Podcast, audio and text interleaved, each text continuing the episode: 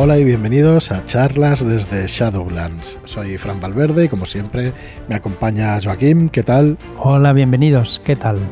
Muy buenas y hoy nos falta, bueno, hoy queremos dedicarle, queremos dedicarle el programa todo el programa, a dos personas, a Antonio y a Marcelo. Sí. Perdón. A uno de los dos. A uno de los dos. Bueno. Estarás en nuestros corazones. Estará siempre Marcelo en nuestros corazones. ¿Y por qué? Porque de qué viene esto? De que ayer, ayer jugamos la segunda sesión de Última Forza, de, una, de una aventura en una abadía con, con Arturo, que hemos de agradecerle que nos dirigiera a nuestra primera partida de Savage. Savage, Savage, Wall. Savage Walls. Y jugamos Última Forza, una ambientación dura, como pudo comprobar en sus carnes Marcelo, que salió herido y muerto. Murió en... Enfrentamientos contra los zombies. Dios mío. Y nada, hubo la coña de que siempre te recordaremos, Antonio, cuando se llamaba... Mm, Gregorio, Gregorio, Gregorio. nos dijo, recordarme para siempre. Y claro, le dijimos que sí, que siempre estaría en nuestros corazones, Antonio. y a partir de ahí, pues... Nos reímos muchísimo. La verdad es que estuvo muy bien. Es verdad que pasa en otras partidas, no ha sido la única vez que, se digan esas tonterías, pero estuvo muy gracioso y muy divertido. En el momento sí que nos reímos. Pues eso, que muchas gracias a, Arturo por, dirigirnos la partida. Recuerdos a José también, que, estuvo ahí en la partida y, lo pasamos muy bien. Eh, un, buen sistema, no diré un gran sistema porque jugamos una partida, pero me pareció muy, muy entretenido, muy pulp, como dicen, y bueno, y gracioso. Oh. Es cierto lo del azar, de, los, de la bueno, de pulp, pulp, y murió uno. En esta ambientación no, en esta ambientación es durilla. Pero claro, eh, es una ambientación de zombies, del renacimiento italiano, en el que hay Es muy chula, sí. Sí, hay, pues eso, hay una... Una plaga. Una, apocalipsis zombie hacía por 200 años y ahora la humanidad está resurgiendo pero hay, pues eso, una plaga y el atramento es la sangre de los muertos que acaba con. Bueno, que también infecta a la gente. Muy guay. Braulio acabó lleno, ¿no? Bañado en acramento de este, que también te infecta. Mm. Si te toca, pero si estás infectado, no, claro. Y muy bien, muy bien, muy divertida la, partida. Mm. Sí, la verdad es que sí. Así que bueno, eh, nada, por recuerdos, este programa va, mm, vamos, dedicadísimo a Marcelo, que también le hace a Antonio, y ya está. Que era Marlock en realidad, para que, para que os ubiquéis, los que no seguís de tiempo. Así que bueno, eh, una vez hecha esta introducción, recordad que estamos, hoy es viernes, hoy tenemos un programa de la llamada de Kazulu, pero no queremos que, que pase el programa sin recordar que estamos en plena preventa de la guía definitiva del esoterror y de Crónicas de Kill de Álvaro Loman. ¿Vale? Es, un, eh, es una preventa de los siguientes suplementos de nuestra línea de esoterroristas. Y podéis encontrar toda la información en shadowlands.es barra esoterroristas. Eh, bueno, nos explicamos más, lo tenéis todo ahí. Y ya en próximos episodios, pues ya cuando se acerque el final de la preventa, ya iremos explicándoos un poquito más de los productos y hoy, como os decía, en la llamada de Tulu, en el repaso que estamos haciendo al manual básico, estamos en la página 219, donde tenemos el capítulo de dirección de juego y dentro de él creación de aventuras. Sí. En esta sección del libro, pues empieza, nos detalla qué forma podemos empezar a dar los primeros pasos para crear nuestras propias aventuras. ¿Vale? En las siguientes líneas, pues nos dirán una selección de puntos de partida, ¿vale? Y nada, podemos empezar con detalles de la ambientación. Eh, como guardián deberás elegir una ambientación, pues la que más te guste, y hay que empezar pues por documentarse sobre el periodo, que, el periodo de que, elijas, qué personas están involucradas y las demás cosas. Y a partir de ahí, pues lo puedes utilizar como fuente de inspiración para, para sacar el argumento. Pues mira, hoy no quería hacer mucho spam, pero es que claro, leyendo esto, pues es directamente lo que tenéis que hacer es apuntaros a nuestros Shadow Shots. En la suscripción tenemos precisamente un taller de creación de aventuras hecho por Álvaro Loman. Y claro, este taller de creación de aventuras, pues eh, precisamente se empieza pues con una semilla de aventura y es un poco lo que nos está diciendo, ¿no? A partir de la semilla de aventuras pues hay que documentarse, aquí nos dice una ambientación y nos dice eh, un periodo, las personas involucradas y todo eso, pero no deja de ser la semilla de, de aventuras. Y a partir de aquí el libro nos va a dar una serie de pautas o una serie de... Mm. Empieza por una semilla de aventuras y nos dice, por ejemplo, Básicamente, no es exactamente lo que estás diciendo, ¿eh? es, es una selección de puntos de partida. O sea, este es un es- punto es- de partida. Y a partir bueno, de es que he dicho semilla y me estoy equivocando Claro. porque se llama premisa. La primera lección es la premisa y eso es lo que Sí, quiero decir, vale. ¿vale? Que el punto de partida ese que acabas tú de decir, efectivamente, no es una semilla de aventuras, sino que es una premisa por donde ¿Cómo empieza. empiezo a- por donde pensar Sí, es que se me ha ido la olla con lo de semilla. Vale. Pero sí, sí, es una premisa. Entonces, en el libro mm, nos da varias premisas que podemos utilizar para hacer una, una aventura chula para la llamada de Cthulhu. Y la primera que nos dice, pues, por ejemplo, es arrancar con un suceso misterioso. ¿no? Y sería precisamente pues, una premisa que podemos Exacto. arrancar. Eh, nos dice que en lugar de, de- de una ambientación, pues podemos buscar un suceso misterioso, inexplicable, y crear una aventura Y basada a en ese A evento. la aventura, exacto. En este caso, pues nos pone un ejemplo del, del meteorito de Tunguska. Ah, es claro, claro. En Ujú. 1908 en Rusia. Hay muchas aventuras que están hechas a partir, bueno, todas son a partir de una premisa, pero de sucesos históricos misteriosos, Exacto. mm, pues hay varias aventuras. De hecho, es suceso misterioso más que histórico.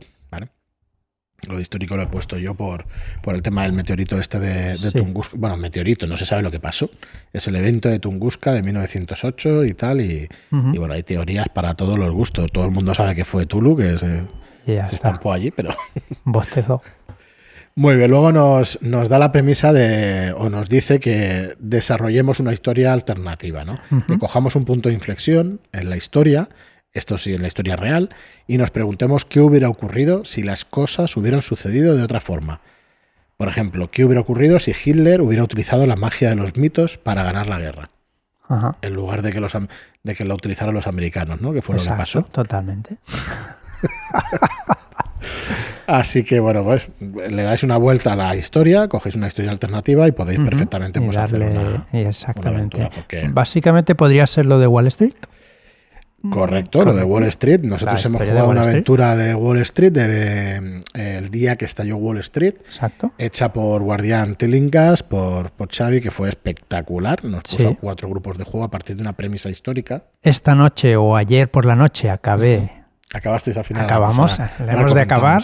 Ahora La hemos de acabar esta Ah, la tenéis misma- que acabar. Claro, esta Vale, noche, vale. pero como saldrá Sí, mañana sí. por la mañana es ayer acabado, por la sí, noche. Sí.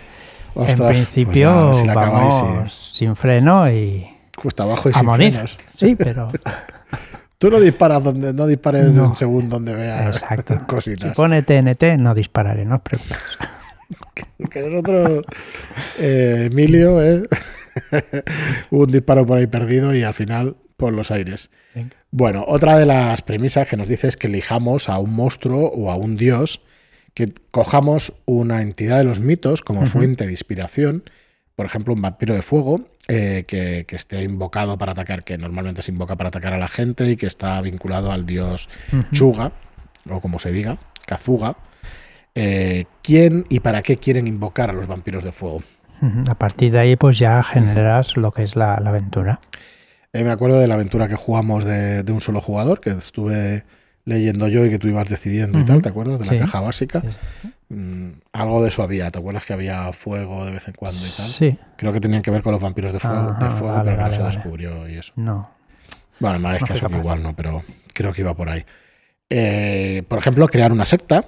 Eh, los sectarios nos dicen que, bueno, nos dice, son una forma de proporcionar adversarios más igualados a los personajes para que estos no se vuelvan locos ni mueran rápidamente. Claro, es que los, Pues los, los monstruos de los mitos y, pues son muy poderosos, con lo cual solo por verlos ya incluso nos podemos volver locos.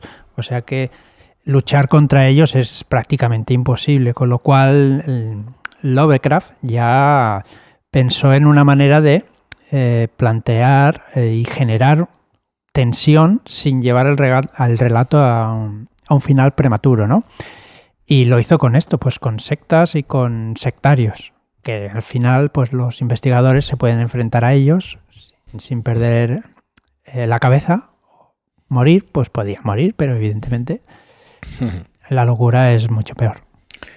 Otra premisa puede ser un survival horror, ¿no? Un supervivencia, que es un tipo de aventura donde los investigadores Sí. pues los Es- metas directamente a situación. Actuar y actuar y no parar para poder seguir viviendo, claro. Esto puedes meterlos sin media res y vale, que, eh, que eso, los pones en medio de una aventura, en medio de una situación jodida y ala, a sobrevivir como sea.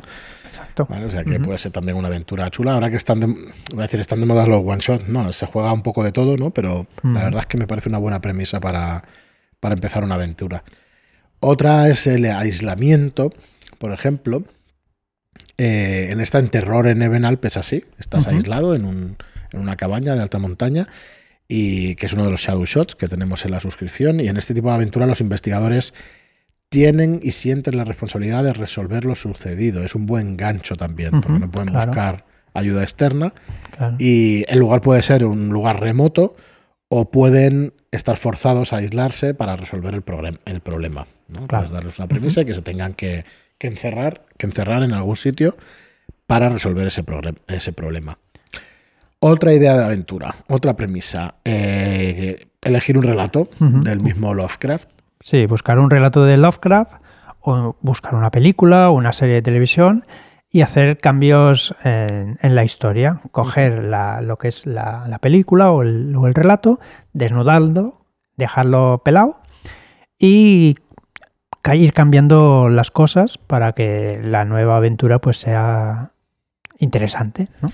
para Yo el grupo. Vuelvo a repetir que si os interesa hacer aventuras, os paséis por la web, os paséis por shadowlands.es Sí. barra shadowshot, porque ahí vais a encontrar el curso de Álvaro Loman que está espectacular para ir haciendo estas aventuras. ¿eh? La verdad es que va a quedar un, un curso muy redondo y de hecho él lo explica en, las prime- en la primera lección, de hecho, que las maneras de, de hacer una aventura pues es copiando, transformando y todo esto, pues lo explica, lo explica muy bien, la verdad.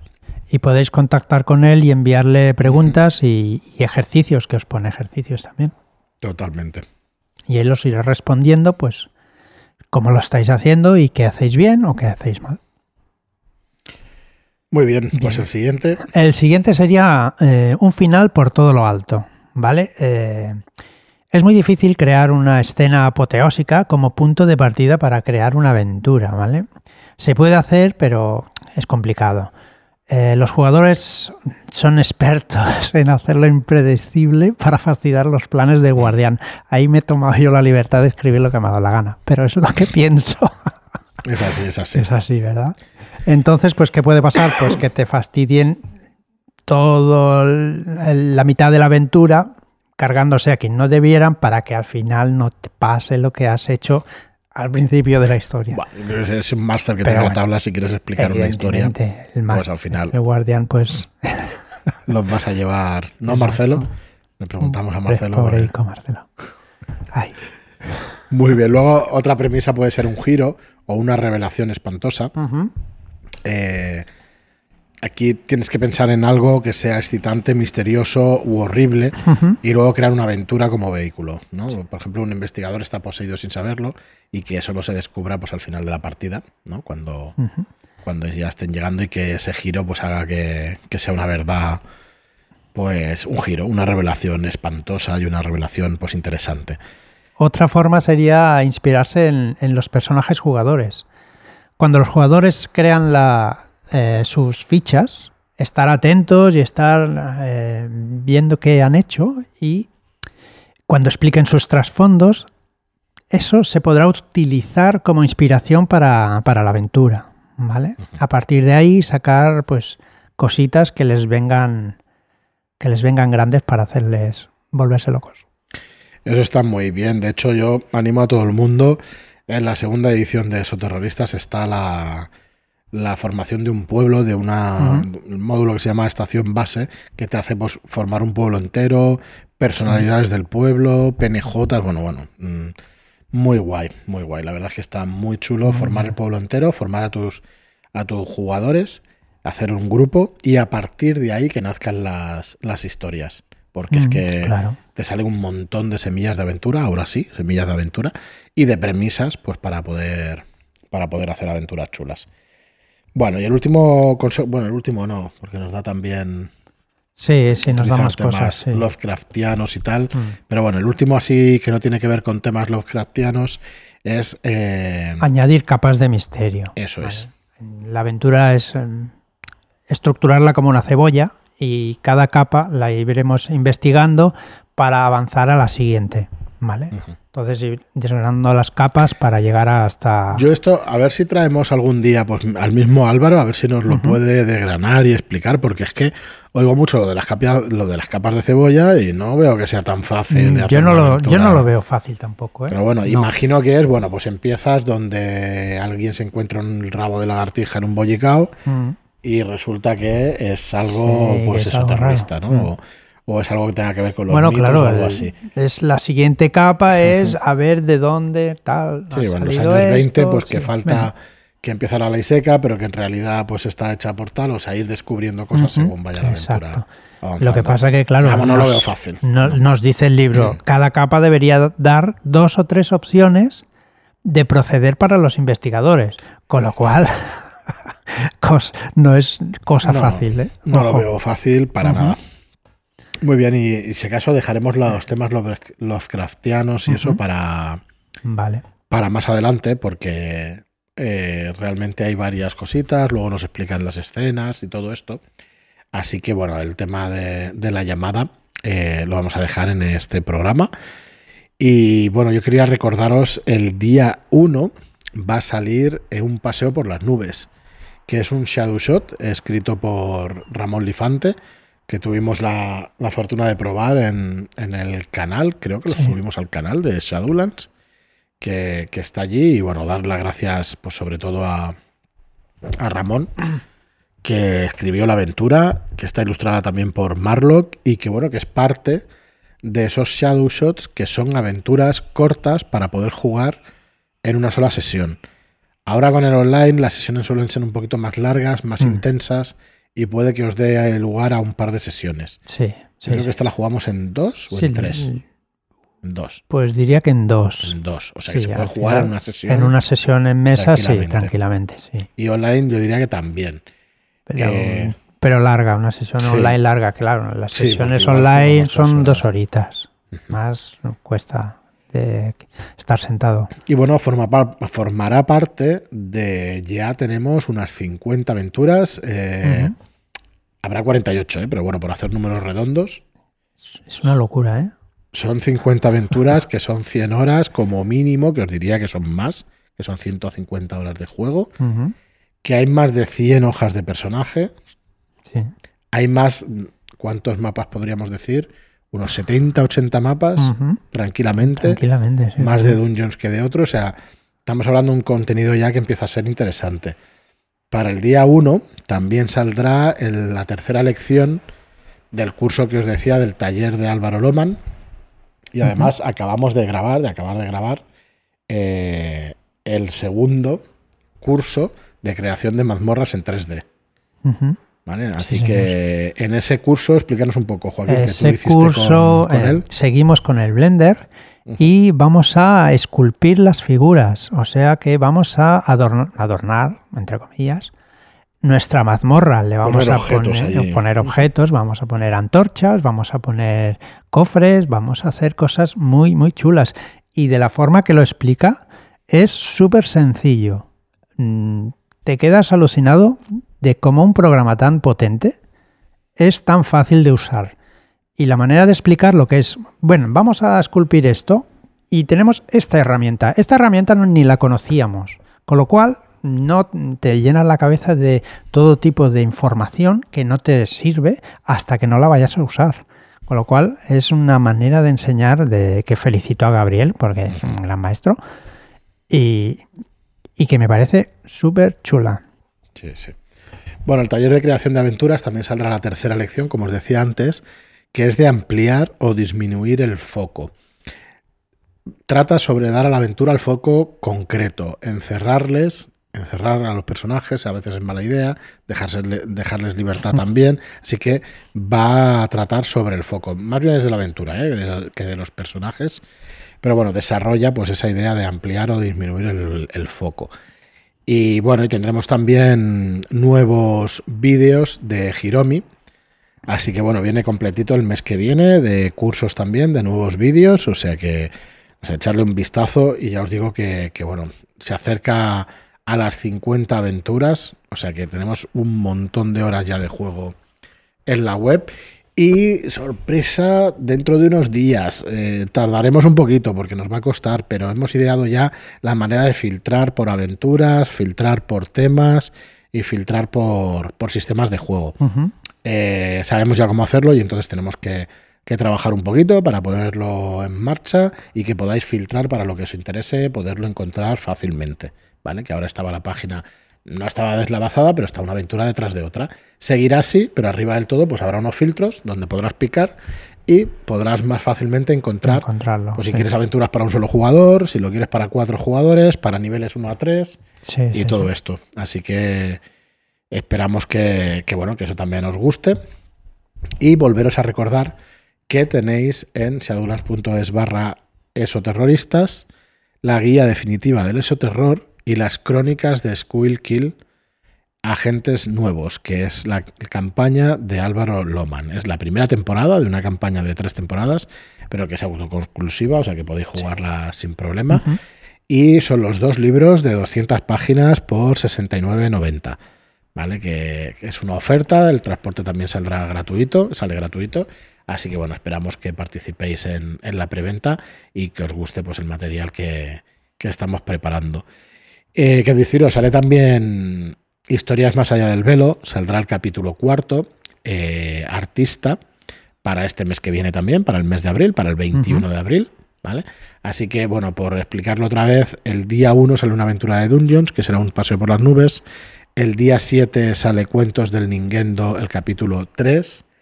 El día 15 sale una aventura de Ricardo Ibáñez, pero como tiro de memoria, perdonad, pero no os puedo decir el, el título, pero el día 21 sale de Historias más allá del velo, de esos terroristas, el capítulo cuarto de la campaña de Abraham Castrocero que se llama Artista.